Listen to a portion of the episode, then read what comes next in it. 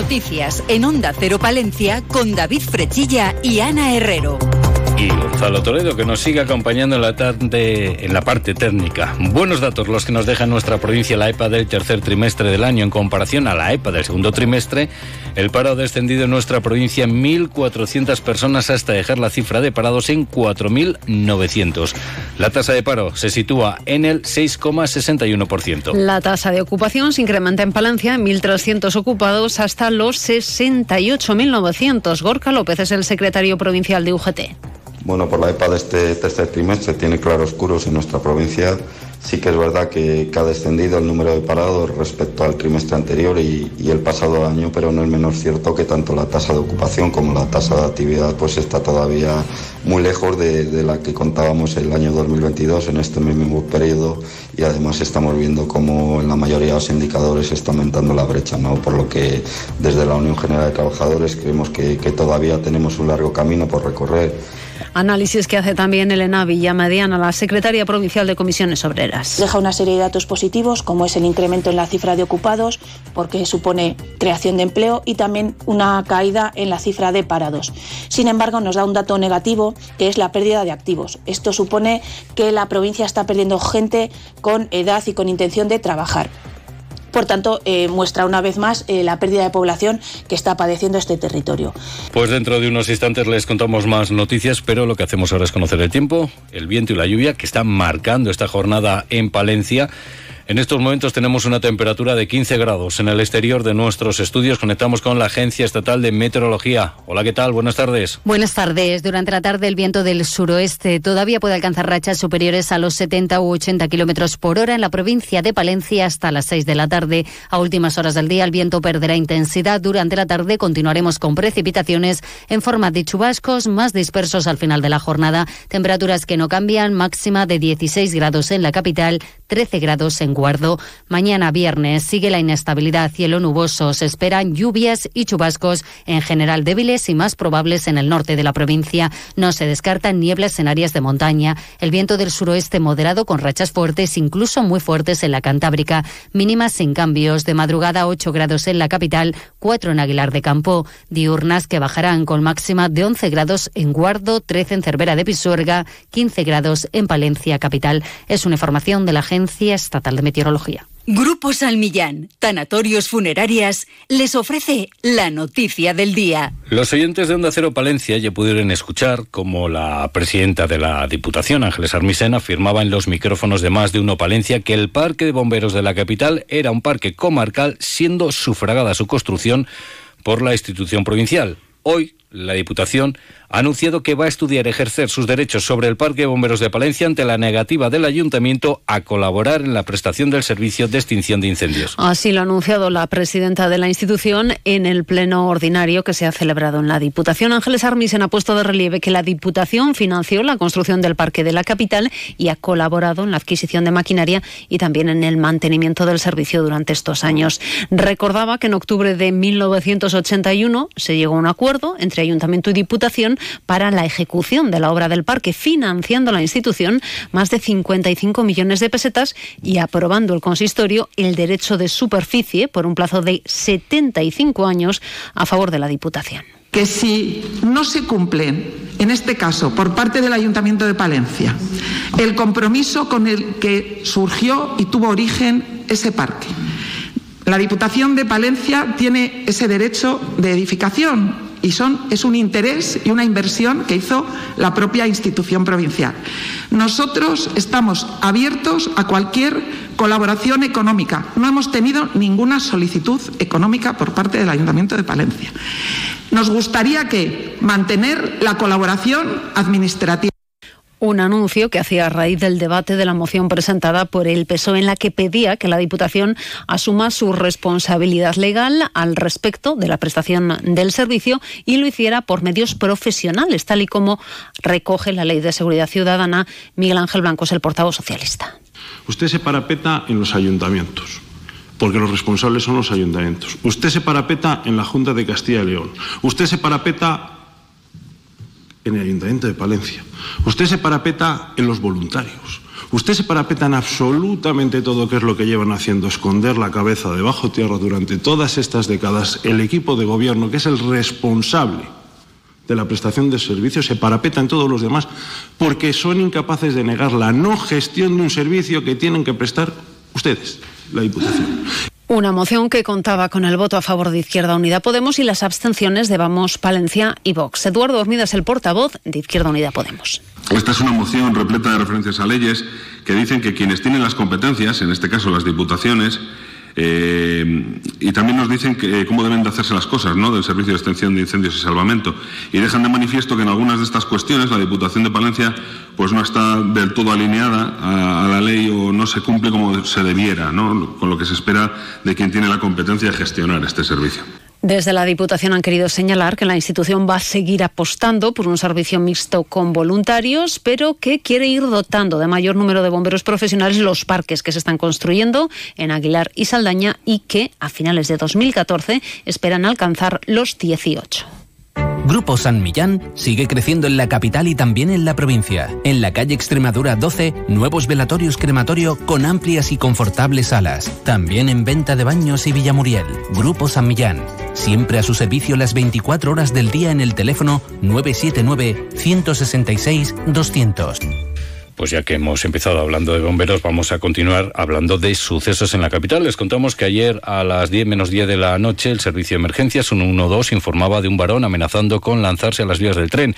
Se daba conocimiento a DIF que procedía a detener el tráfico ferroviario a eso de las 10 menos 5 de la noche.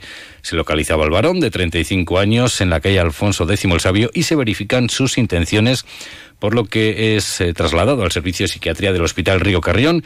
Se le intervenía asimismo un cuchillo y se reabría el tráfico a eso de las 10 y 3 minutos de la noche. Y vamos con otro tipo de sucesos, en esta ocasión los delitos relacionados con la ciberdelincuencia. Siempre que hablamos con los cuerpos de seguridad de nuestra capital y provincia, nos trasladan que cada vez es mayor el porcentaje de delitos que sufren los palentinos a través de las nuevas tecnologías.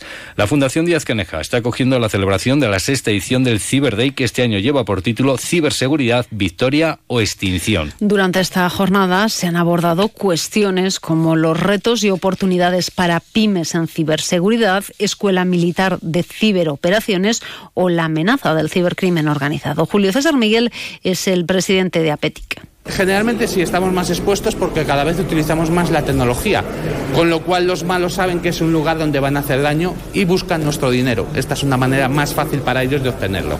Al final la tecnología ha impregnado todos los sectores, todas las capas sociales y todos los ámbitos, el ámbito empresarial, el ámbito doméstico, el ámbito de la administración, con lo cual eh, los malos lo que buscan es hacer daño y esta es una manera fácil, sencilla y desde casa de hacer daño.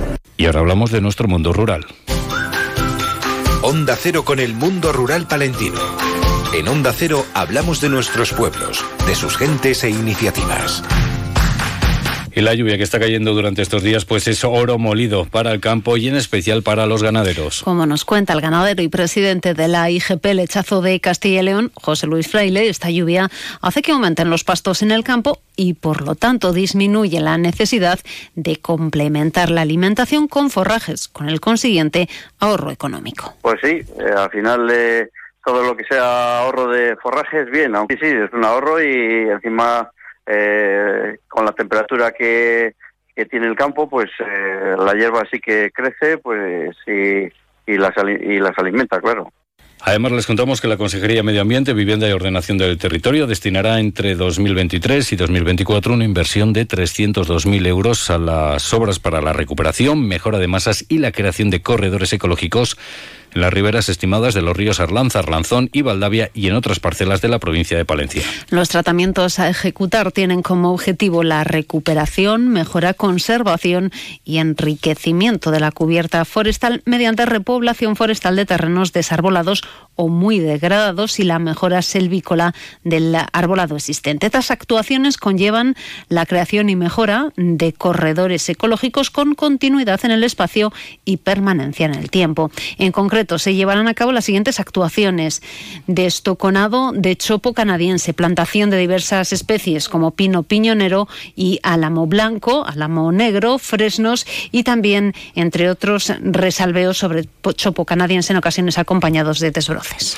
Además, sepan que los procuradores socialistas por Palencia han vuelto a denunciar el nuevo retraso que están experimentando las obras que se están ejecutando en la carretera CL627 de Cervera Potes. Según han señalado los parlamentarios autonómicos, con la llegada del mal tiempo, las máquinas que trabajan en su mejora han sido retiradas, dejando las obras sin concluir a la altura de San Salvador de Cantamuda, a la espera de ser retomadas en la próxima primavera o en el verano. Han recordado que las obras de mejora fueron iniciadas en noviembre del pasado año con un presupuesto de 9 millones y que el propio delegado territorial de la Junta de Castilla y León en Palencia se comprometía recientemente a que los trabajos estuvieran concluidos antes de la etapa invernal. Pues la verdad es que esta hora parece la hora del escorial y continuamos hablando de la Administración Regional porque el delegado territorial, José Antonio Rubio Milgo, se ha reunido con representantes del Ayuntamiento de Astudillo. El alcalde ha solicitado una nueva actuación similar al ARU que se está llevando a cabo actualmente y que cuenta con una aportación por parte de la Junta de 975.000 euros para obras de rehabilitación de 75 edificios. También le han trasladado su interés respecto a la fibra óptica de ampliar la conectividad a todo el municipio para que todos los vecinos dispongan de una buena conexión a Internet. Y la Junta que destina más de 130.000 euros a actuaciones de conservación y restauración de bienes inmuebles de patrimonio cultural esta convocatoria de ayudas está destinada a municipios con una población inferior a 20.000 habitantes. Y vamos con una cita de lo más agradable para el paladar, porque el próximo día 28 de octubre se celebra en Palencia el sexto concurso Olla Ferroviaria Alimentos de Palencia en la Plaza de San Francisco de Palencia. Organizado por la Asociación Centro Comercial Palencia Abierta, que como cada año programa una campaña de promoción de los alimentos de Palencia en apoyo a nuestros productores. Hasta 50 ollas entrarán en concurso a las que se añadirán varias ollas más para la degustación posterior, ya que otro fin es promocionar raciones de degustación por cortesía de los clientes del comercio palentino. Además, les contamos que el Instituto de Educación Secundaria Virgen de la Calle ha sido seleccionado para participar en el prestigioso programa Escuelas Embajadoras del Parlamento Europeo. Se han presentado más de 400 solicitudes y han sido seleccionadas 59 nuevas escuelas. Existen un total de 116 escuelas en toda España y siete de ellas están en Castilla y León. Nos vamos a despedir hablando de jazz y literatura.